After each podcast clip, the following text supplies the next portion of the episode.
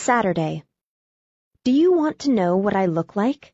Here's a photograph of all three that Leonora Fenton took. The light one who is laughing is Sallie, and the tall one with her nose in the air is Julia, and the little one with the hair blowing across her face is Judy. She is really more beautiful than that, but the sun was in her eyes.